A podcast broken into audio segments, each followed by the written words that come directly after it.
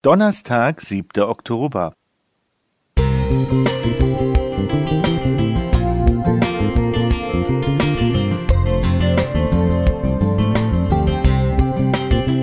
Ein kleiner Lichtblick für den Tag.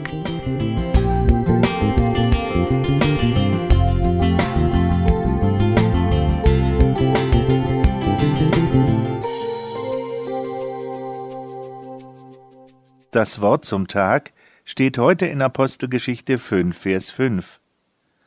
Als Hananias diese Worte hörte, fiel er zu Boden und gab den Geist auf. Und es kam eine große Furcht über alle, die dies hörten. Wegen einer Frucht werden Adam und Eva aus dem Paradies getrieben.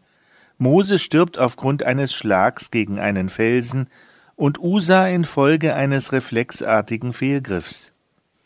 Manche biblischen Geschichten sind einfach schwer zu verdauen, und wir denken, wie kann der liebe Gott nur? Die Antwort liegt in den Folgen der erwähnten Handlungen. Gott ist nach 2. Mose 34, Vers 6 barmherzig und gnädig und geduldig und von großer Gnade und Treue. Andererseits gehört zu seiner Barmherzigkeit, dass er den Schaden begrenzt, den unsere Verfehlungen verursacht haben. Unser Eingangstext bezieht sich auf Hananias.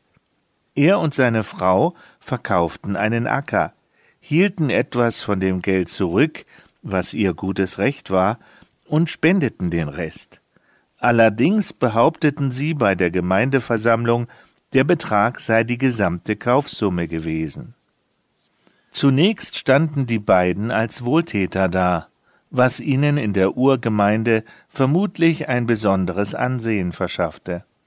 Die Nachahmer wären durch ein solches Beispiel womöglich in Existenznot geraten, weil Hananias Lüge die Grundstückspreise nach unten trieb. Das Restgeld hätte das Ehepaar für irgendetwas anderes ausgeben können. Doch stellen wir uns vor, der Käufer wird Christ und erzählt, er habe das Doppelte für sein Grundstück bezahlt. Dann steht Aussage gegen Aussage. Wem wird man glauben? Dem Neuankömmling oder dem alten Gemeindeglied Hananias? Wir merken, es geht hier um eine Kettenreaktion.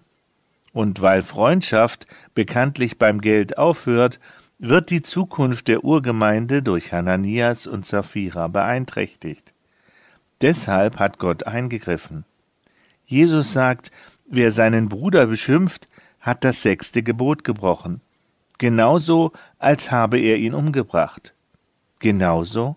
Moralisch vielleicht, aber die Konsequenzen sind enorm unterschiedlich.